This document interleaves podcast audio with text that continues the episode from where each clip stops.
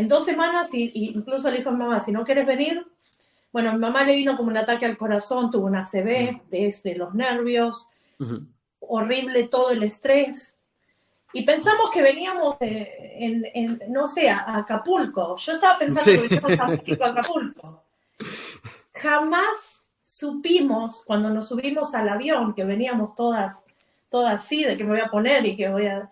Jamás, jamás supimos lo que iba a pasar después. Hoy tenemos el honor de recibir a una invitada muy especial que ha dejado una huella en el mundo del emprendimiento y ha logrado un gran éxito en su área de negocio. Les presentamos a Silvana Ancona, una emprendedora oriunda del Río de la Plata, Argentina, que ha llevado sus habilidades y visión empresarial hasta Brooklyn, New York Silvana es fundadora y propietaria de Glamas de Casa, una empresa dedicada a adelantales de cocina. Con su dedicación y compromiso por ofrecer un servicio de calidad, Silvana ha sabido consolidar su negocio y posicionarse como una figura importante como emprendedora latina en los Estados Unidos. Hoy tendremos la oportunidad de conocer más acerca de su historia, los desafíos que ha enfrentado y cómo ha logrado construir un negocio exitoso en un mercado tan competitivo. Así que acompáñenos en esta interesante conversación con nuestra talentosa invitada Silvana Ancona, que nos va a enseñar su ruta del éxito.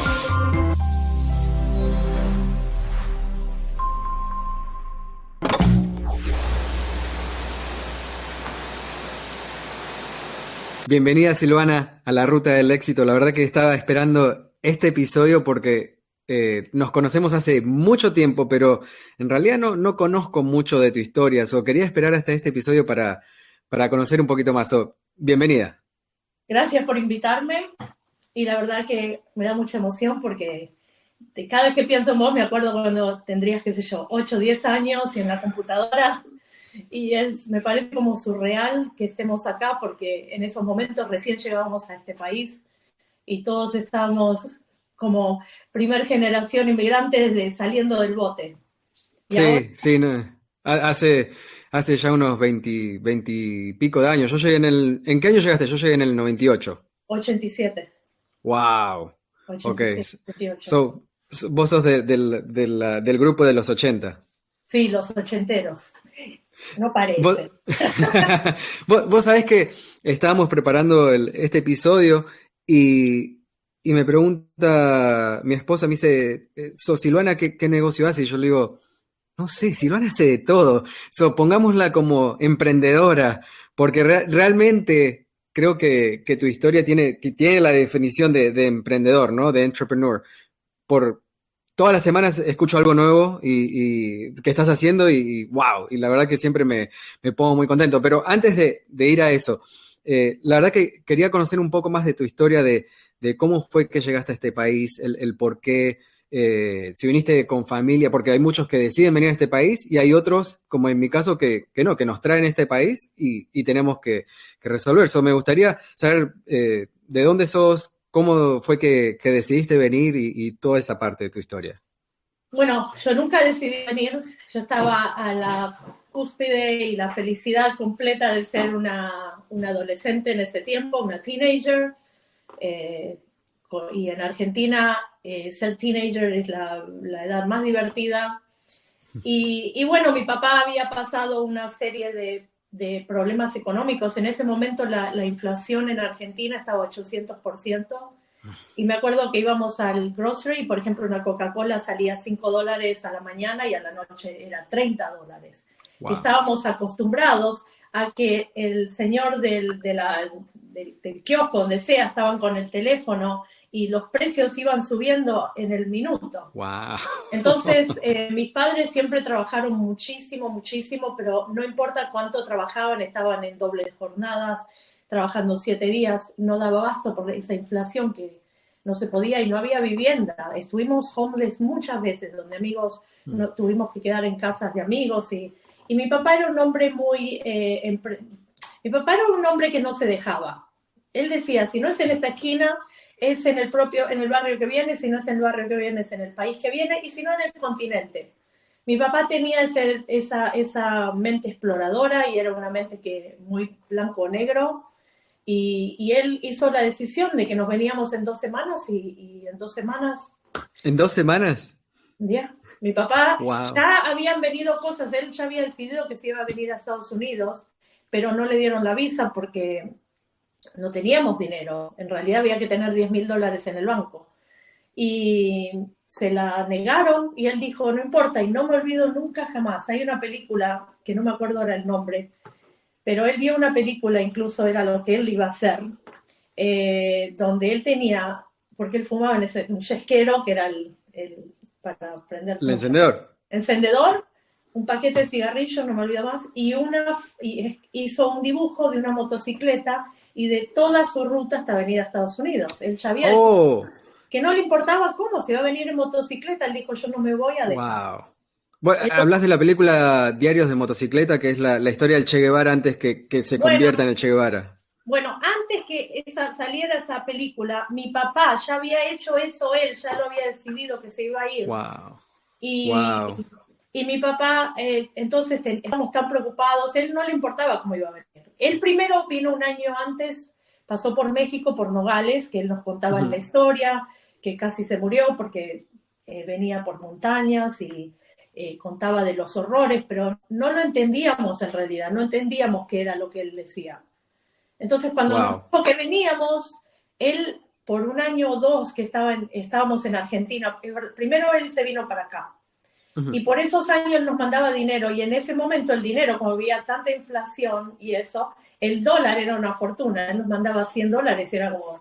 Entonces vivíamos en el mejor departamento, con amigos, vivíamos de joda y un día mi papá nos dijo que nos teníamos que ir y le dijimos que no. Y él dijo, y él nunca me olvidó más, él dijo, ¿vos te crees que yo voy a estar muriéndome acá, matándome, trabajando mientras ustedes viven la vida buena? Esa vida no es tuya, no te la ganaste, no es tuya. Wow, cuánta verdad, cuánta verdad. Y él dijo, tienen dos semanas, el, tren se va. En dos semanas, y, incluso le dijo a mi mamá, si no quieres venir, bueno, mi mamá le vino como un ataque al corazón, tuvo una CB desde los nervios, horrible todo el estrés. Y pensamos que veníamos en, no sé, a Acapulco. Yo estaba pensando que veníamos a Acapulco. Jamás supimos cuando nos subimos al avión, que veníamos todas, todas así, de que me voy a poner y que voy a... Jamás, jamás supimos lo que iba a pasar después. Es que uno, uno no lo sabe, estando en el país de uno, eh, no se imagina lo que es realmente, eh, no vivir en Estados Unidos, pero llegar y empezar una vida de, cero.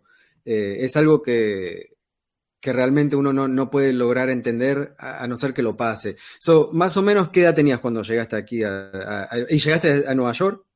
17, pero no, no llegamos. es una larga historia, podría pasar todo el día contando esto, pero mucha gente que lo pasaron no entienden. Que cuando llegamos del, del avión, llegamos a México, y yo esperando a que venga, no sé, la alguien de las novelas a visitarme. Y bien, llevamos en el aeropuerto, le robaron toda la plata que teníamos, el oficial. Oh, nos, llamaron, nos llamaron a que entremos y el oficial de ahí, el policía, le dijo a mi mamá que se saque la ropa del corpiño porque lo habrían visto por el, por el rayo por el, sí. Eso, no, no me acuerdo, el X-Ray. El X-Ray, sí. Y bueno, y nos quitaron todo, no teníamos ni un dólar. Mi mamá tenía en ese tiempo, creo que era 300 dólares, que en ese tiempo era, lo único que teníamos, no teníamos nada. Y, bueno, eso fue lo primero. De ahí nos vinieron a buscar en una van y bueno, era toda una cosa como un secuestro. Es decir, no nos secuestraron, era, se ve que pasábamos por México, no sabíamos lo que era eso. Y bueno, pasamos por el desierto. Primero fueron tres días en Tijuana donde no nos hablaba nadie. Fuimos a una montaña. Era, era, algo, de, era algo de película, era algo aterrador. No sabíamos quién estaba, no, no, nos dejaban hablar. Eh, lo único que nosotros estábamos separados un grupo porque, porque, mi papá pagó más, pero vi muchas cosas feas porque la gente que no pagaron, había mujeres que las habían violado, ultrajado. Eh, de todo. Nosotros estábamos protegidos porque mi papá en ese tiempo pagó 3 mil dólares. Y, pero no sabíamos, es decir, yo no, mientras pasábamos eso no entendía cómo mi papá me pudo haber hecho esto, cómo, cómo nos, nos manda a hacer esto. Y después, bueno, fueron 12 horas de correr en México. Esa es otra historia que alguna vez, otra vez le voy a contar, pero bueno, vinimos por México, llegamos a Los Ángeles. Me, me imagino que, que, porque, bueno, yo llegué a los 15, pero uno está como encapsulado viviendo, y más cuando uno vive eh, más al sur, que no está cerca de México, eh, uno yo estaba encapsulado en, Argentina, todavía no estaba la, globalización de información con Internet. So, uno no, tiene idea y de repente me imagino a vos que, que te saquen así de, tu vida, de, todo el día y ponerte ahí es como que, ¿qué está pasando? Sí, aparte era algo peligroso, era algo en lo que podíamos haber perdido la vida eh, eh, cuando estábamos corriendo por México, porque llegó un momento donde, bueno, después de los tres días nos dejaron ir, cruzamos un highway donde nos podrían haber matado, porque era un highway donde mm. cuando vos llegas al highway solo tenés una cornisa así, donde te tenés que sostener de una pared donde no hay nada que sostenerte. Si vos te, te caes un poquito para atrás, te, no te podía ayudar nadie, no me podía ayudar mi mamá, yo venía de mantenida y que todo, de un, de un momento al otro estar en una situación que me puedo morir y bueno, cuando vamos ahí, habían, eh, a la noche venían helicópteros con metralletas que iban pasando, mm. todo inmigración, circulando y los teníamos acá. Llegó un momento que hasta el día de hoy, si vos ves en mi teléfono, dice, a mí se me vino un pasaje de la Biblia en ese momento. Y mm. decía, eh, como estuve, eh, nunca te dejaré ni te desamparé, te desampararé en todos los días de tu vida. Como estuve con Moisés, estaré contigo. Mira que te mando que te esfuerces y seas valiente. Y lo escuché todo eso, todo, te juro que me vino ese pasaje y yo dije, todo va a salir bien. Pero ese, era ese momento que, que tenemos todos los inmigrantes donde hacemos una decisión y nos podemos volver, pero yo no podía volver a ningún lado. No tenía casa, no sabía dónde estaba, había una pared que no me dejaba volver. Ese día aprendí, el, aparte nos robaron todo, no, lo único que teníamos era la ropa y cuando pasamos por el río Bravo, el Río Grande. Bravo, sí, Río Grande. O el Río Grande era un olor, era una cloaca y pensé que me iba a ahogar porque yo no sé nadar. Y es como estar en una cloaca que salís y es un olor a, caca, todo. Y después tenés que correr por los médanos porque inmigraciones está ahí y son, son 12 horas que ya estás corriendo, sentís que te vas a morir y seguís. Y eso me enseñó, todo de pasar de México te enseña todo de la vida, de que eh, para hacer una decisión y llegar a un a mejor, porque pasamos de, estar en una situación que no se podía vivir a, una, a, posibilidades, algo en vos tiene que casi morirse, tiene que no poder volver atrás, tiene que tener coraje, no puede depender de tu mamá, de tu papá. Y lo que aprendí de eso es que nunca te va mal cuando vas adelante.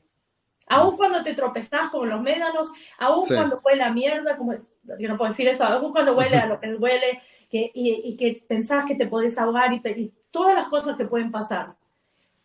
Yo le dije a mi papá después de 10 años, porque al principio a mí, eh, todos los que venimos eh, sin querer venir acá, a veces miramos a nuestros padres y a veces vemos a los primos, y cómo puede ser, si ellos viven bien, ¿por qué nos hiciste esto?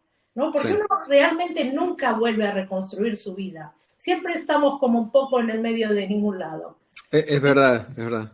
Y mi papá me dijo, porque le dije, ¿cómo pudiste haber arriesgado nuestras vidas así? Porque aparte no sabíamos, estábamos en el medio de eso y no sabíamos dónde.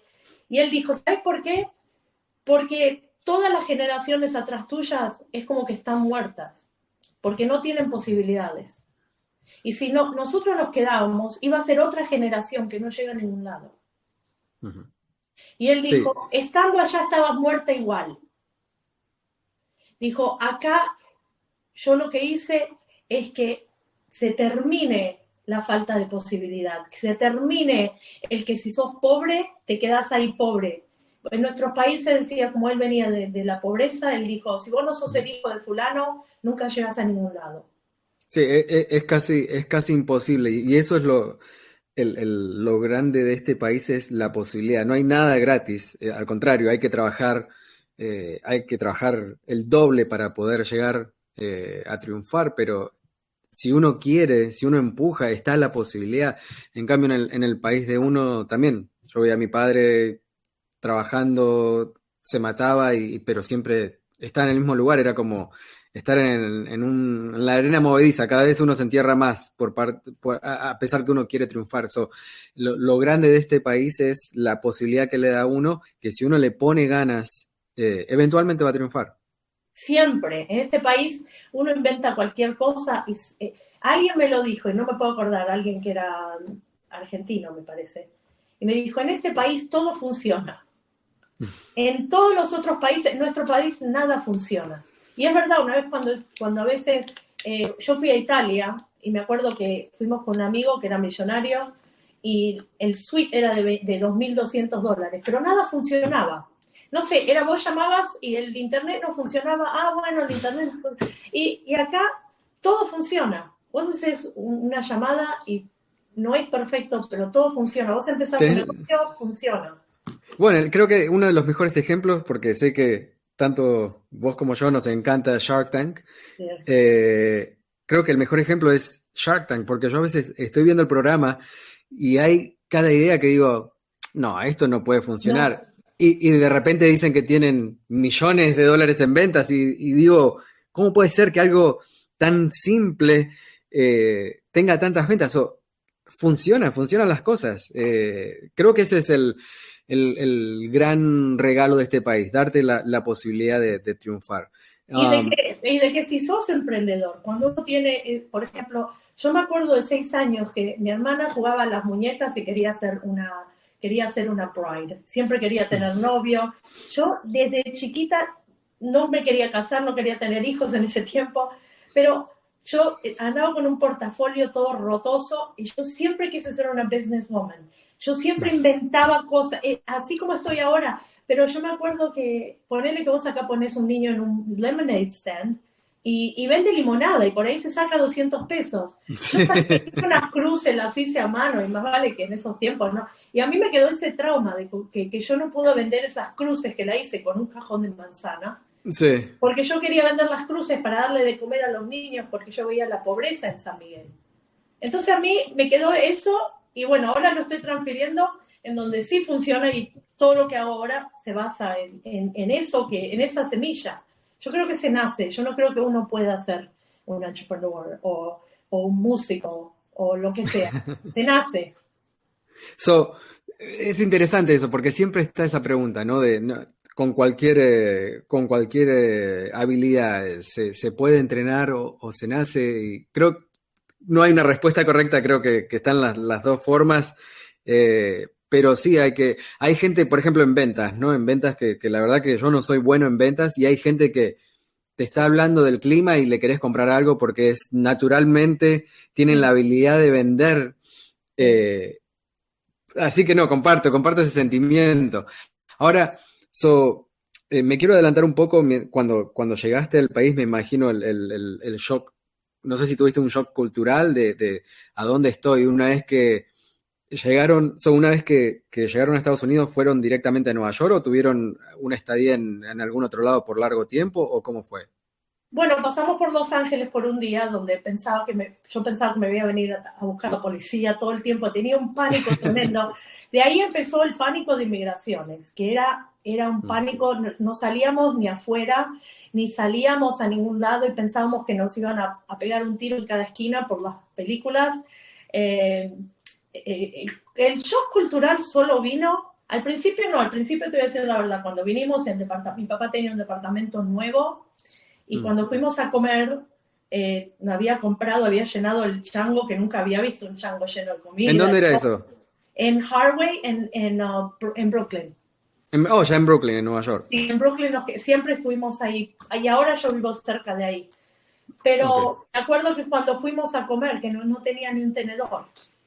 Y oh, no me olvido más de eso, porque vos sabés que todavía paso por ese, ese departamento casi todos los días para ir a buscar a mi hijo.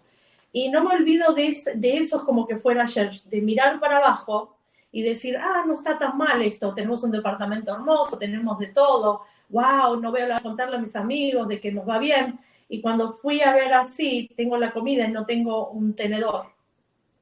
Wow. Y no, eso, eso a mí es como que ahí me vino el shock. Mm. Dije, perdí todo, nos robaron todo, ¿eh? Y vengo acá y no tengo ni un tenedor. Y cuando le quiero contar a mis amigos lo que me pasa, no tengo a nadie. Cuando me empecé a ver, porque mi papá aparte nos compró todo, porque él era como que quería compensar todo lo que pasamos. Y nos compró todo lo que, zapatillas nuevas, todo nuevo. Y yo al principio dije, ay, no, la vida en Estados Unidos, qué bueno, un departamento, mira cómo vivimos.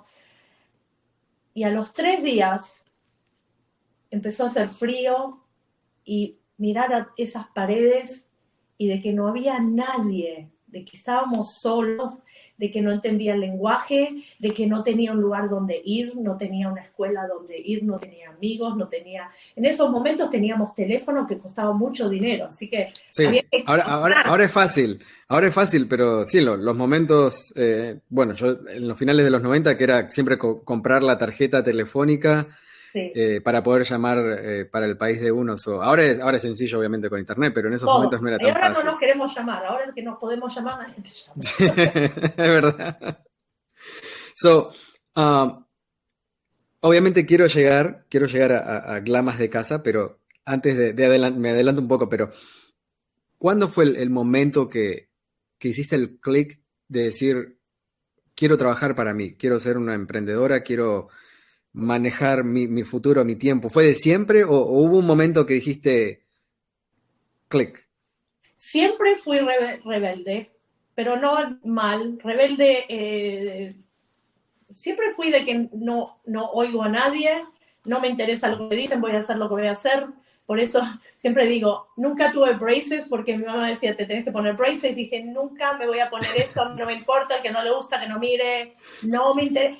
Mi mamá decía, vos cuando se te da algo en la cabeza no parás hasta que es lo que vos querés. Y siempre, siempre fui de trabajar, siempre me gustó trabajar mucho para la gente, siempre me encantó build los negocios de la gente. Cuando yo entraba en un salón, que, que fui peluquera, después me hice peluquera, eh, porque como ya dije, era lo único que podía hacer, no tenía dinero para el college.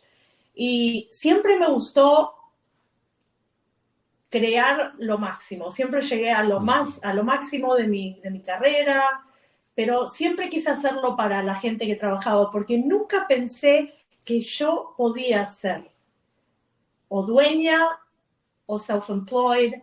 Eso para mí era para los ricos. Oh, eh, eh, exactamente lo que me pasó a mí. No sé si tendrá una conexión con el tema de, que uno emigra de otro país y, para mí cuando yo llegué aquí, o sea, toda mi adolescencia ah, hasta mis 20 años era, no, no, estaba preocupado, mi preocupación era ni siquiera por ir a college, mi preocupación era de, entender el idioma, de poder encontrar mi lugar en el mundo, de ubicarme en donde estaba, la cultura diferente. Encima uno llega en Nueva York, que es un, mundo de culturas diferentes. Eso, ahora uno se da cuenta, pero en el momento no es fácil lo que uno está atravesando um, en, ese momento como para poder preocuparse en, oh, quiero abrir un negocio. No, yo eh, completamente me pasaba lo mismo, pasaba por un deli y digo, wow, nunca voy a tener un deli porque es, algo para, con alguien de dinero. Eh, so, me, gustaría saber cuándo fue el momento que, que te diste cuenta que dijiste, oh, I can be self-employed. Eh, ahí va, bueno, con el inglés. Puedo hacerse... como yo hice eh, el, switch, eh, fue, no lo hice queriendo. Primero que nada, todo como que funcionó al mismo tiempo. Cuando empecé a seguir a Damon John y lo veía en IG y veía algunas de las cosas que él decía y era una resonancia completa. Era como que me parecía como que él hablaba todo lo, lo que a mí me había pasado, le estaba pasando a él que hasta el día de hoy es una cosa increíble, una sinergia, ¿no? Eh, que somos todos, estamos todos en eso. Eh, él eh, contaba cómo hizo las cosas y yo decía, wow, si él pudo, empecé a entender. Pero era algo que estaba en el costado, en the background. A mí lo que me pasó fue, siempre traté como, como ya te digo, yo estaba trabajando para gente, pero siempre es como que hacía lo mío. Yo no hacía, no seguía lo que hacían los demás. Siempre es como que estaba self-employed dentro de una organización. A mí lo que me pasó es que yo estaba pasando quizá el peor, uno de los peores momentos de mi vida, cuando como madre eh, tenía a mi hijo chico, mi hijo tenía asma, siempre estaba enfermo, en los inviernos ir al hospital todo el tiempo y la desesperación de tener un hijo con asma es horrible. Eh, y de no poder ir a trabajar a veces, ¿no? Mm. Entonces eh, llegó un momento que dije, no, no, no voy a poder ser peluquera. Todo el mundo, aparte a la gente no le importa, si se tienen que hacer el pelo te puede estar muriendo, yo lo que les importa es de ellos, ¿no? Y entonces eh, dije, no voy a poder hacerlo porque no puedo estar, que todo el mundo esté, eh, llegar a todas las citas y todo. Y en eso dije, no, no lo voy a hacer más. Y digo, me voy a quedar en casa, no voy a hacer más. Eh, quiero ser mamá y después veo en 10 años. Y bueno, de uno por uno todos los clientes le empezaron a arruinar el pelo y yo a mí me, me hacía sentir culpable y le decía, venía a mi casa y te lo arreglo. Y era uno, y eran dos, y tres.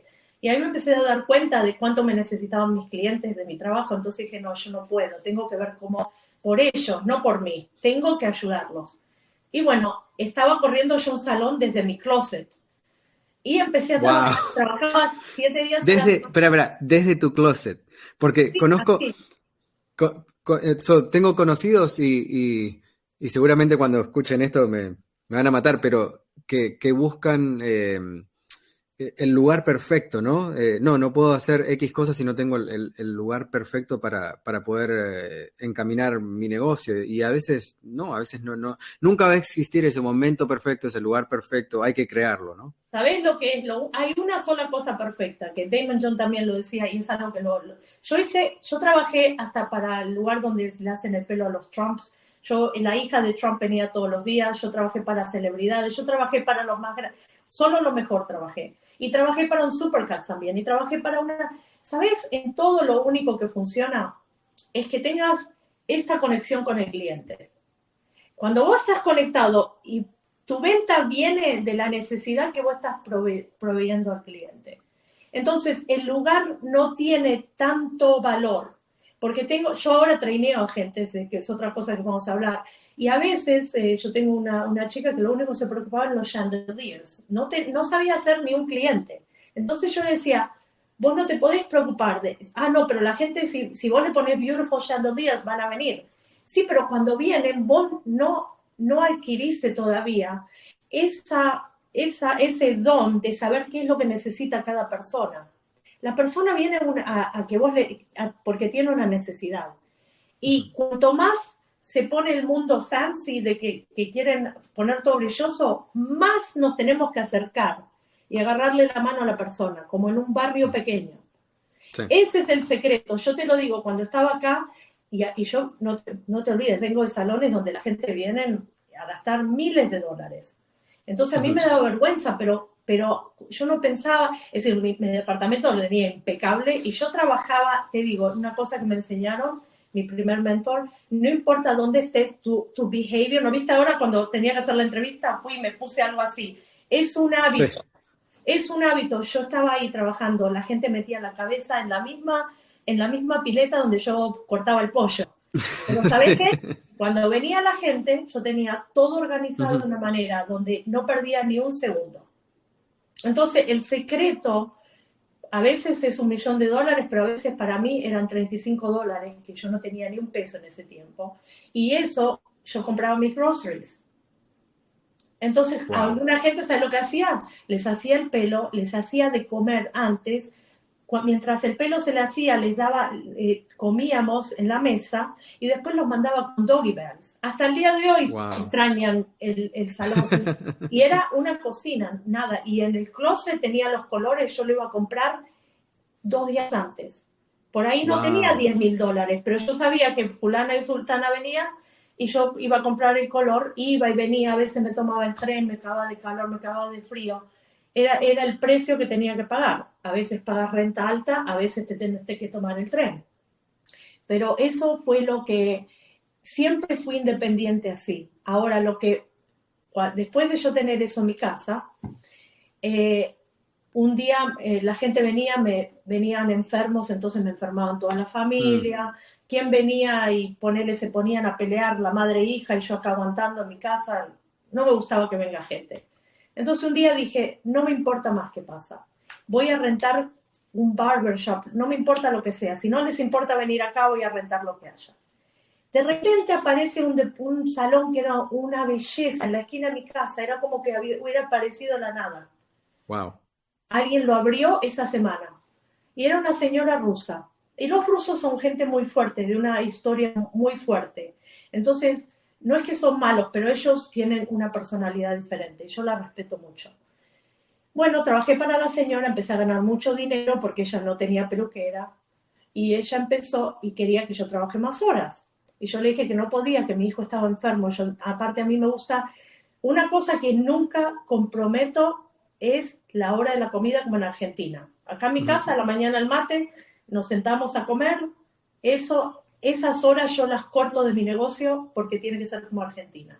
¿Tenés el mate ahí a mano para mostrarlo? Ah, para la gente que no sabe qué es el mate. Lo estaba tomando ahora, justo.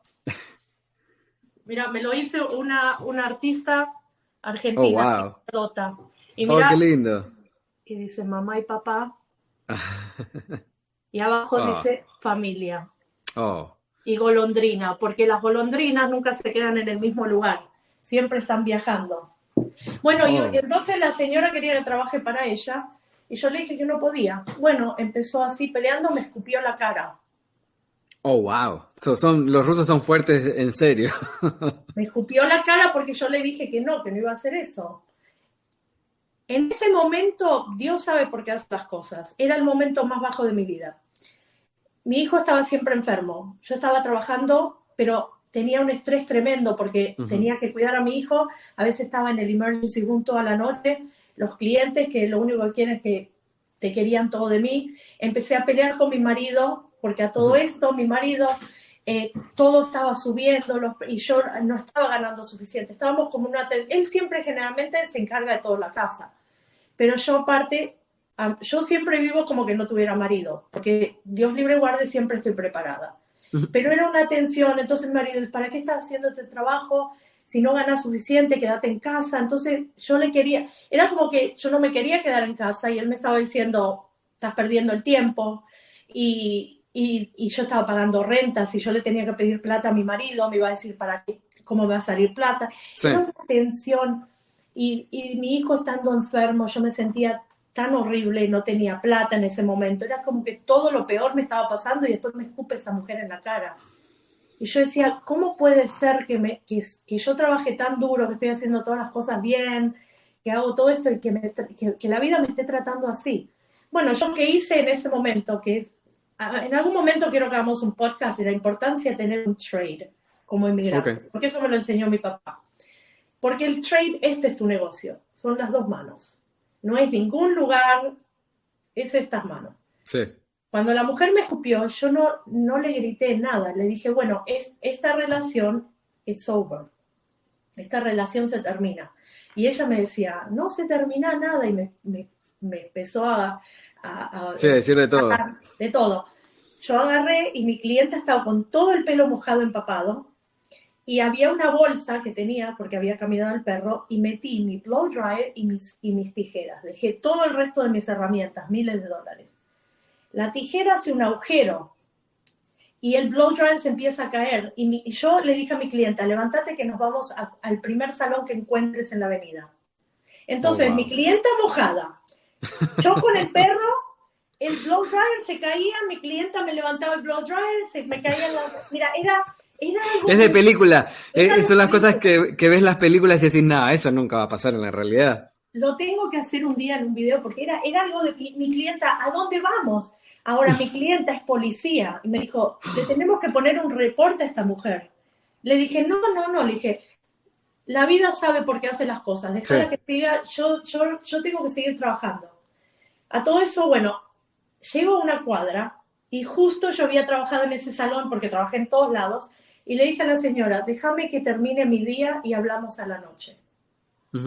Termino mi día, bueno, mira, un, un desastre como el día porque eran 12 horas de trabajo, la gente tenía que decirle dónde, que, me había ido, no tenía tiempo a explicar el producto que yo necesitaba justo de caso. mira, muchas cosas pasaron. Cuando termina la noche le digo a la mujer, ok, ahora dividimos el dinero y sabes qué, me gusta el lugar, me puedo quedar a trabajar acá y de ahora en adelante hacemos comisión, porque así estaba trabajando por comisión. Y me dice ella, no, yo lo único que, que hago de transacción es renta. Tenés que ser tu propia jefa. Y cuando le digo, me dice, me dice cuánto, yo dije, no, no, yo tenía solo 164 dólares mm. que me había dado la rusa, que me dijo, toma tu plata. A todo esto, mi marido me iba a matar si yo le decía que, que quería plata para la renta. La renta era 1.200 dólares. Yo solo tenía 164. Y todo empezó a pasar donde yo me sentí contra la pared y dije, ¿por qué estoy peleando en ser una heroína? ¿Sabes qué le voy a decir a mi marido? Me rindo, me quedo en casa, ya no, no me importa más nada. Ya era, te juro que quería dejar todo. Y le digo a la tipa, yo no tengo esa plata. Le dije, ¿y qué tal si trabajo siete días a la semana? Ah, no, eso va a ser 1500. Oh, wow. y dije, no, ¿sabes qué? Dije, te voy a dar el dinero ahora. Y se terminó. Gracias y me dijo, ¿qué tal si te doy una oportunidad de que los primeros seis meses vos trabajás siete días y yo solo te cobro 1200? Y le dije, ¿sabes qué? Voy a probar una semana. ¿Qué es lo peor que puede pasar? Probamos. Yo no sé lo que pasó, pero en, esa semana me hicieron 3 mil dólares. ¡Wow! Eh, lo primero que invertí fue en una máquina para hacer más colores. Invertí todo, no tenía, de, lo que gané, lo volví a poner en cosas para que se doble. Bueno, yo no sé lo que eh, eso, eso es muy importante porque eh, hay gente que, le empieza, recién empieza a ir bien en el negocio y, en vez de invertir en el negocio, invierten en, en cosas que no son necesarias. Y, es muy importante, especialmente en esos primeros pasos, que puede ser el primer año, el segundo año, de, volver a invertir en el negocio porque es... Eh, se va a duplicar, se va a triplicar. Eh. Siempre, ¿sabes que cuando yo no tenía ni un peso, porque hasta el día de hoy es una obsesión, yo cuando tenía 27 dólares en el banco, el día que me acuerdo que vi algo de Damon John, tenía 9 dólares en el banco. Y agarré y compré un, eh, uno de los programas de él por 7 dólares. Él tenía un link. Y no tenía, tenía 9 dólares, pero 7 dólares, aprendí algo, y con eso gané. Cuando me quedan 15 dólares, por ahí compro un candle y lo vendo por 30 o 20. Y lo que, lo que yo me ocupo es en calidad. Para mí, si uno tiene calidad, por ejemplo, ahora todo lo empecé, me gasté 200 dólares nada más en tres o cuatro boxes para My Aprons. Y a mí no me interesa si le cuesta poco o mucho a la gente. No, los que quieran pagar eso, que lo compren, pero yo no quiero ir a andar buscando para China, para esto, no, no, no. Compré lo más caro que había, lo más hermoso, donde yo no me importaba lo que salía. Ese es el secreto de que vos ames tanto lo que haces, que, que vos lo veas donde vas a decir, no, pero ¿cómo más lindo puede ser? es, como, es como tu hijo, ¿no? Eh, eh, pasa a ser como, por eso dicen que el, negocio de uno es muchas veces el bebé de uno porque es, es la extensión de uno, tanto el, producto como el servicio que uno da, es la extensión de uno. Y si uno no da un buen servicio, no da un buen producto, ya lo miran a uno de, otra forma. Um, ahora, y otra cosa muy importante es cómo uno presenta y se presenta, porque eh, hoy mi hijo, lo mismo, voy a decirlo rápido, no quiero perder el hilo. Hoy mi hijo, yo le hice que se ponga un, traje el otro día y me dijo, Ay, oh, vi, una foto. Sí, bueno, que nadie Tremendo. se traje. El hecho es que hoy él lo eligió otra vez y cada vez que se pone el traje, él no anda así, se sienta así. Lo mismo mm. pasa con los productos. Yo le digo que los productos no estén sentados aplastados, que todo lo que vos pongas esté erguido en un, en, un pedestal iluminado, que sí. Incómodo. Es muy importante no estar cómodo. ¿Oh, sí? ¿Y, ¿Y por qué es eso?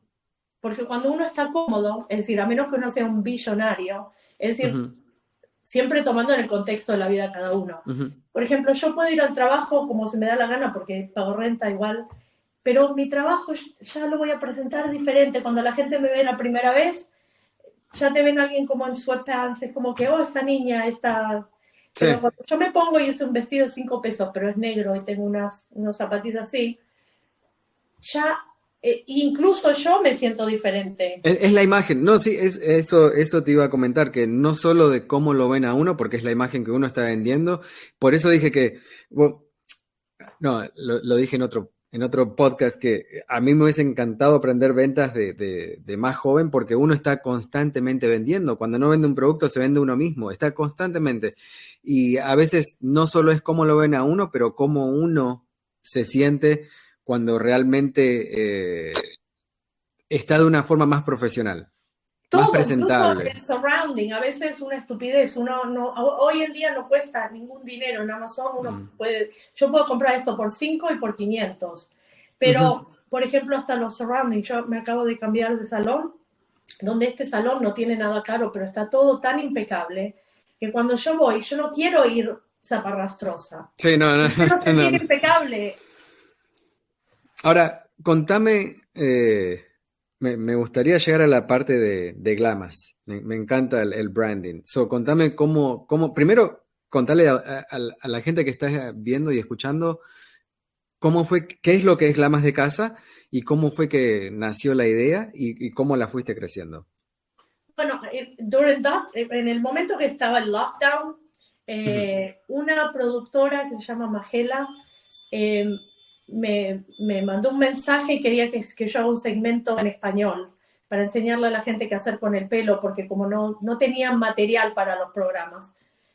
Y yo no sabía hacerlo, pero me, me anoté y bueno, aprendí mucho de producción y cosas así. Hice un segmento en español. Y después, no sé si a mí se me salió la palabra glamas de casa y yo, porque andaba, digo, ay no, yo soy una glama de casa. Bueno, pero glamas de casa empieza con la palabra amas de casa. Todos los años, cuando mi mamá iba a, a anotarnos a la escuela, me acuerdo que mi mamá limpiaba casas. Eso era. Mi mamá, mi mamá era, era enfermera. She was a registered nurse. Ella fue a, la, fue a la escuela para ser enfermera. Pero cuando no estuvo, no quería estar en los hospitales. Entonces ella empezó a trabajar en casas de familias. Ella trabajó para, para you know, diferentes familias que fueron terminaron siendo nuestra familia. Pero cada vez que ella nos anotaban, decían en profesión, y ella escribía ama de casa. Y a mí no se me olvida, no se me olvida el, la escritura, ama de casa. En, en, en, entonces, a mí me, me, daba como vergüenza, porque yo decía, ¿cómo puede ser que ella tiene que decir que es ama de casa? Es una mujer que se queda en la casa, no hace nada. ¿A quién está orgullosa de ser ama de casa? Ahora, fast forward, pasemos para adelante, antes de morir mi mamá, hace un par de años, mi mamá estaba sentada y dijo, ¿sabes qué? En esta vida, si el día cuando ya estoy lista para irme, yo quise, yo vine a este mundo para ser ama de casa, para ser madre, y a mí no me importan los títulos que me puedan haber dado, yo me voy a la tumba en paz, porque hice mi trabajo. Entonces, mi mamá tomaba mucho pride, mucho orgullo en ser ama de casa. A pesar de que ella tenía un título, mi mamá nunca habló de su título, mucha gente no sabe que tenía un título, porque para ella lo más importante era ser madre, ser esposa. Mi mamá le daba de comer a mi papá, donde hoy si le das de comer a un hombre, ay, no le das de comer a un hombre. No, mi mamá tomó orgullo en darle de comer a mi papá y en que los dos se cuidaban. Entonces, para mí el rol de mi, de mi mamá como esposa, como mujer, como madre, era tan, después a lo que ella falleció, era tan grande y empecé a notar las mujeres que tenían delantales. Entonces mi mamá todos los años me pedía un delantal. Y yo le decía, no, porque eso, esa cosa es horrible. ¿Quién se pone delantales? Mamá, sacate eso, que es horrible. No, a mí me encantan los delantales porque ella amaba su cocina, amaba ser esposa, amaba servir la mesa. Y cuando ella le vino cáncer, apenas podía servir la mesa y no dejaba que nadie sirviera la mesa. Ella no podía caminar y se arrastraba igual y ponía la mesa con su delantal. Bueno, entonces, después, es decir, cuando empecé a pensar en todas las mujeres en mi familia, la familia de mi marido, la nona, que se ponían delantales, empecé a notar las calidades de fortaleza de esas mujeres, pero nunca nadie habló de ellas. Nadie te muestra a una mujer en un, en un delantal siendo una heroína.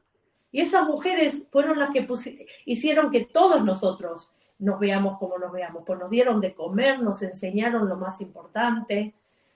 Entonces, todo eso lo empecé a, a, entender cuando mi mamá falleció, me quedó en el corazón y sentía como que no podía ser suficiente para, no, no podía creer que mi mamá se iba a morir y que nadie va a saber esas cosas que mi mamá me enseñó yo decía, ojalá las mujeres entendieran el valor de lo que es ser madre, de lo que es ser mujer, ¿no? En general, uh -huh. de, que cuando, de que estamos siempre dando, qué importante que es. Yo corrí muchas carreras de, de Spartan Races y yo venía con una moneda de plástico de esa, como de la sí. carrera, y me decían, ay, qué increíble mujer. Y yo decía, qué increíble, pagué por la carrera. sí. Una idiota, estoy toda llena de, de, de, de barro, qué asquerosidad y, y todo el mundo se piensa que soy great y me tomé todo el día y dejé que mi marido encontrara, le tuviera que dar a mi hijo, porque lo único que me estoy enfocando en es esa imagen. Entonces, cuando en, durante COVID falleció mi papá, falleció la nona, que también, ella es la que me enseñó a ponerme los delantales, y ella tenía, primero vamos a hablar de las muertes, ¿no? Falleció mi papá, falleció nona, estaba todavía yo con el fallecimiento de mi mamá, que siempre era algo que me marcó. Eh, cuando ya me quería sentir mejor, se me muere mi perro, que era lo único que me hacía mm. sentir mejor. Y después había alguien que estuvo todo el tiempo mentoring me, que también murió. Bueno, mm. yo estaba en un, en un, lugar muy oscuro. Entonces me puse, mientras estaba en el laundromat, en el, ¿cómo se llama? ¿El laundromat? En el, en el, lavadero. lavadero yo iba y me acordaba de, la, de lo que me decía Nona, que es la tía de mi marido, que era la matriarca de la familia, y cómo ella le gustaban los delantales, porque no podía hacer cualquier delantal. Ella en Italia hacía ropa a medida, así que era muy específica. Y un día entonces yo me empecé a crear y dije, quiero crear un delantal y quiero ver hasta encontrar qué es lo que era que ella decía que tenían que ser así. pasaron los meses y me pongo a hacerlo y un día un señor en el Londres me pregunta qué estoy haciendo y le digo, tuve, siempre tuve el sueño de crear una marca que sea de las mujeres que se pusieron un delantal, porque es como que hay marca de todo menos de esas mujeres y son las que realmente trabajaron duro. Y él me dijo, ¿por qué no lo haces? Y yo le dije, no, eso es para rico tener una marca. ¿Cómo yo voy a tener una marca? si no tengo ni dos pesos. Y me dice él, no, eso es mentira. Dijo, vos podés ir a Fiverr. Le dije, ay, no, yo creo que vi Damon John, dice eso. Digo, ¿vos no seguís a Damon John? Dice, sí, yo lo sigo a Damon John también. Arre fui a Fiverr y veo y hago un logo. Pero los logos salían mucho dinero, qué sé yo. Y encuentro a alguien en Bangladesh. Y en el logo lo que hice es reproducir esa palabra que yo veo en mi mente cuando mi mamá escribía ama de casa, y con el mismo, la misma cursiva, y le puse glamas de casa y le dije, quiero una mujer que esté sosteniendo el mundo en las manos y un sartén, porque siempre estamos cocinando mientras estamos haciendo esto. Bueno, él, él, era 50 dólares, pero, ¿viste cuando vos no tenés plata, que 50 dólares es como que, oh my God, si esto es un scam, pues no sabía si iba a ser un scam. Me muero, sí. Me muero.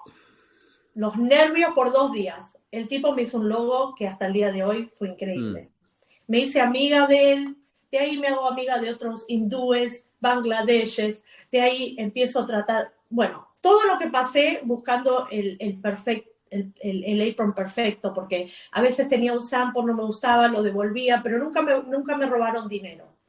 Nunca me fue mal con dinero, era, pero era de 5 dólares probar, ok, no, de a 10 dólares probar.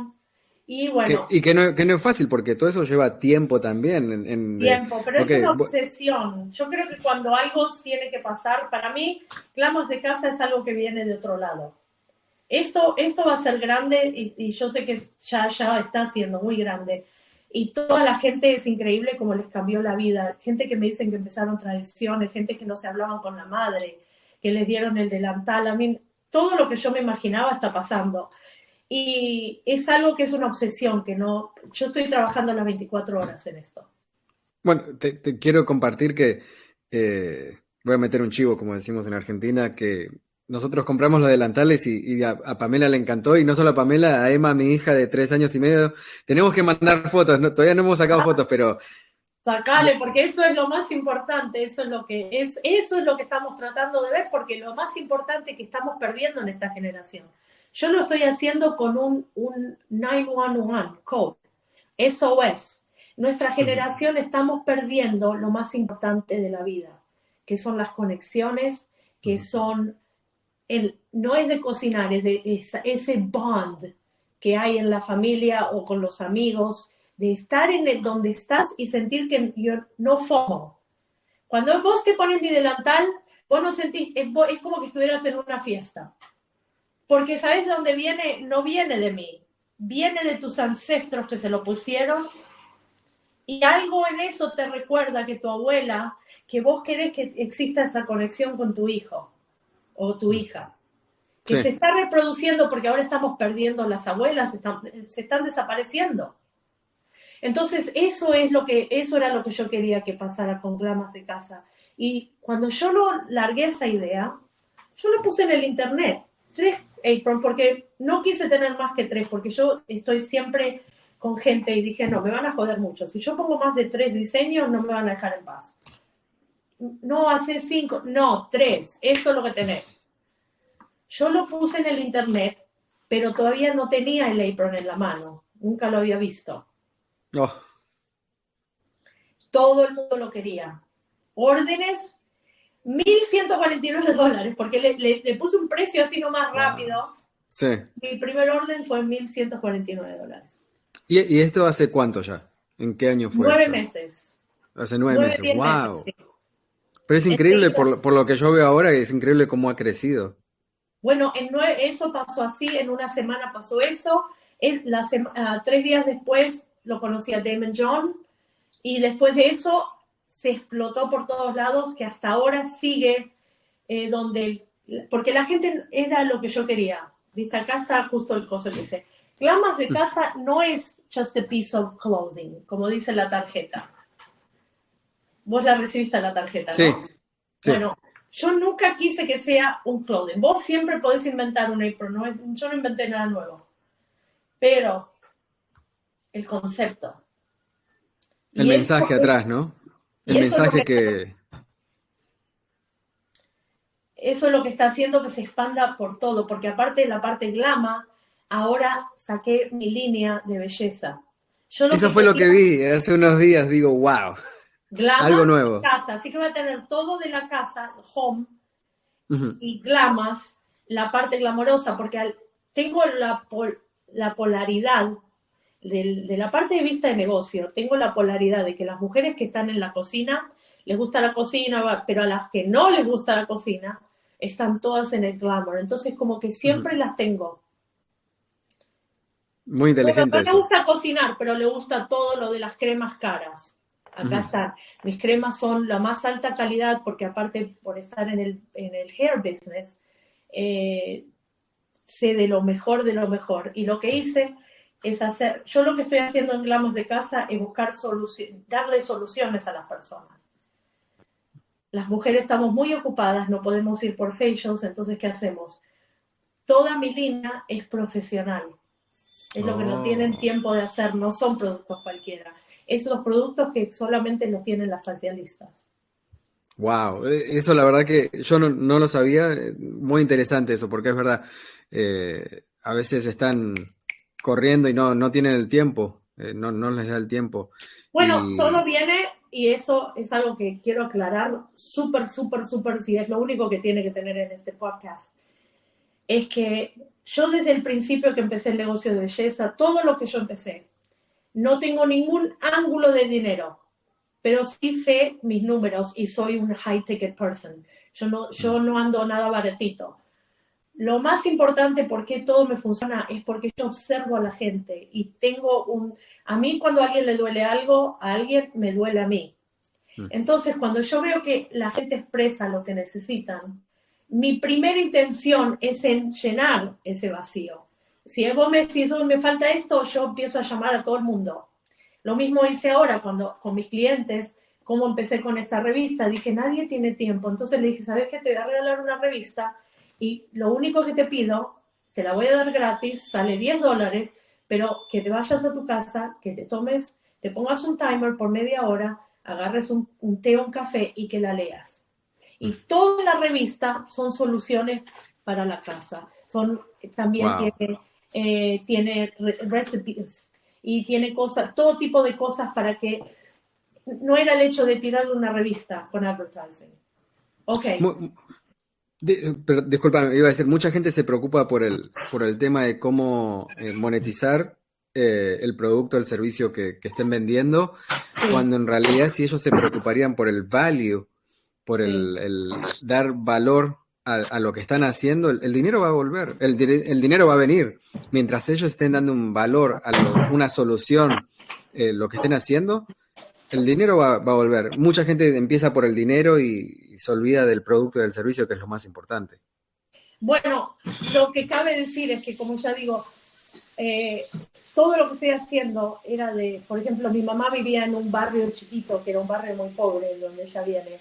Y ella decía, nosotros no éramos pobres porque nosotros veíamos que le faltaba al otro y nos ayudábamos. Si vos tenés esa mentalidad de pueblo, en los y lo hablé con Damon John eso también. Si vos tenés esa mentalidad de pueblo, aún en lo más grande, el ser humano lo que necesita es la conexión.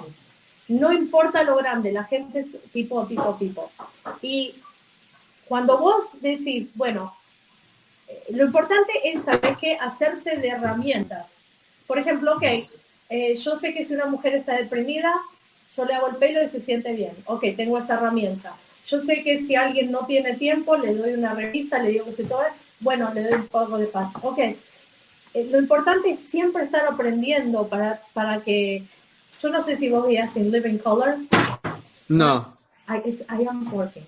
Eh, Wanda eh, le faltaba un yesquero y era un, un character, pero el hombre decía, ay, me falta esto, y ella sacaba así, tenía como de todo, de todo en el cuerpo para dar, ¿no? Como, viste, esa que me falta una curita, o oh, acá está. Eso, eso en realidad, porque el, negocio va a seguir cambiando.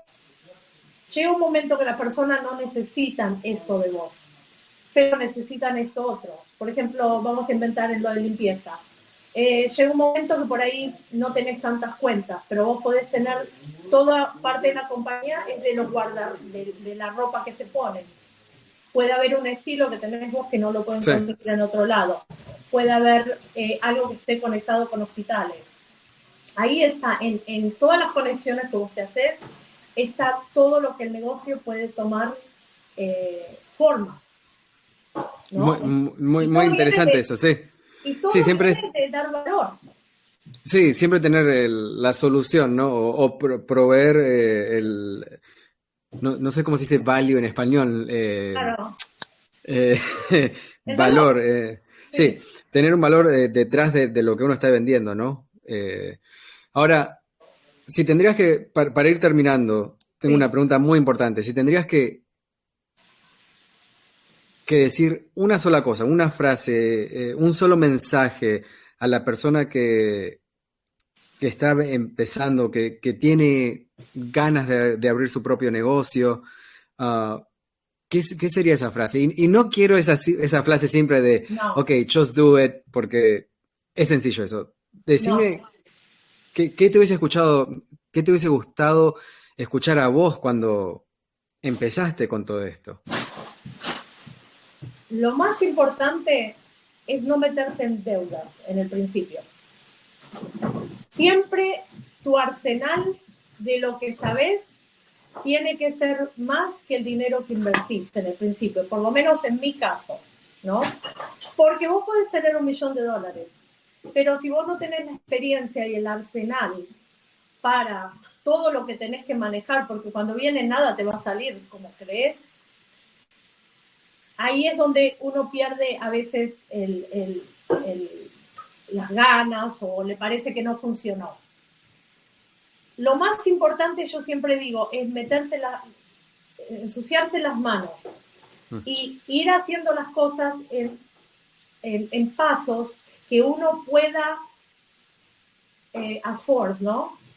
Que si son 50, por ejemplo, yo cuando empecé mi logo solo tenía 50, ya el segundo logo me salió 150. Eh, yo iba en la medida que iba ganando. Entonces, lo más importante es ver si uno está avanzando con lo poco o mucho que tiene. la herramienta es más importante que el taller. Eso es lo que digo. No, me, encanta ese mensaje porque de vuelta hay, gente que, quizás dice, no, hasta que no pueda tener el logo que, yo quiero tener, que me sale 500 dólares diseñarlo, no, no voy a lanzar eh, mi servicio. Y no, hay veces que hay que empezar e ir creciendo de a poco, porque también si uno crece demasiado, puede ser un problema, porque no está listo uno para ese crecimiento. Eh, creo que es muy importante ese mensaje de, empezar a accionar, a pesar que, que quizás no tienen, uno no tiene eh, monetariamente lo ideal para ejecutar. Bueno, el crecimiento viene de la madurez de lo que uno está haciendo, porque eso es una semilla y va madurando y después crece. El problema es que a veces la gente quiere ir de acá al crecimiento. Hay muchas cosas que pasan, como si uno tiene una semilla va a pasar la tormenta y bueno, después la tormenta se va a secar y después, no sé, se va a enderezar. Es, esa madurez no se la quita nada a nadie y en cada proyecto, cada, cada parte de los proyectos están madurando entonces es importante observar dónde está cayendo ese proyecto. Es decir, hay momentos que uno se lanza, uno también tiene que saber, ahora lo que yo veo mucho es, por ejemplo, gente que tiene dinero y que abren tremendas cosas y que después no se dan cuenta de lo que requiere. A veces no es el dinero. Si vos no sabés hacer un cliente, yo tengo gente que por ahí les vienen, no sé, les ponen tremendos eh, lugares que yo vi donde fui a vender los aprons, ¿no? Los delantales. Y vos ves que son la hija de fulano, que el padre le dio un negocio, y cuando yo voy con esta oportunidad que les puede dar tanto dinero, están así comiendo chicle y cansadas y aburridas de que me tienen que oír. ¿Entendés? Entonces, yo, por ejemplo, lo que siempre digo es que todo lo que yo invento se convierte. ¿Y sabes por qué se convierte? Porque por la conexión que tengo con el cliente. Es que eso no es emocional. Y, no se puede pagar, no se puede comprar con dinero. Esa conexión es crear una comunidad, crear un, mensaje atrás del, servicio o producto de uno es, es impagable. Es algo que uno tiene que, eh, invertir su tiempo para poder lograrlo. Una comunidad con emoción. Porque hay mensajes y hay mensajes. Hay mensajes que manipulean que, o que quieren copiarse. Cuando uno tiene la intención de que realmente lo está haciendo porque vos querés realmente ayudar al cliente o a la persona que está en el otro lado, eso no se puede copiar. Entonces, el mensaje con emoción y con convicción vende, porque es una necesidad. La necesidad no viene del producto, viene de la conexión que queremos tener como seres humanos. Oh, qué excelente mensaje. No, la verdad que me. Hay gente que ha comprado de mí que no lo necesitan, me compraron esos aprons y nunca cocinaron y no quieren, no les importa. Pero hay una conexión tan fuerte y de que ellos creen en el valor de eso y creen, hay gente que lo dicen, quiero que soporte el, el, negocio. Esa conexión no se puede crear, nadie, no la puedo crear, en, por ejemplo, en, mira qué lindo que es esto si yo te mando esta revista, vos lo mirás y lo pasás desapercibido. Es que están comprando el, mensaje y, no el producto. Y creo que para llegar a ese punto hace falta mucho trabajo y, vos lo estás logrando. La emoción. Eh, la emoción. La emoción. La emoción con convicción vende todo. Me, lo voy a terminar con ese mensaje que, que es hermoso. Silvana, Muchas gracias, mil gracias por, compartir todo esto con nosotros. La verdad que te, agradezco. ¿Y cuál es el website de Glamas, eh, tu website principal que querés compartir con la gente? www.glama, Glama es una. Glama, G-L-A-M-A, de casa, D-E y casa. Ok, igualmente lo, ponemos acá abajo, glamadecasa.com. Glama de, si no pude, no pude conseguir el el, ¿El, otro. oh, el, domain. El domain. Entonces es más corto. Lo ponemos acá. Perfecto. Gracias, Silvana. Muchas gracias por compartir con, con Un nosotros. grande. Chao, chao. Gracias.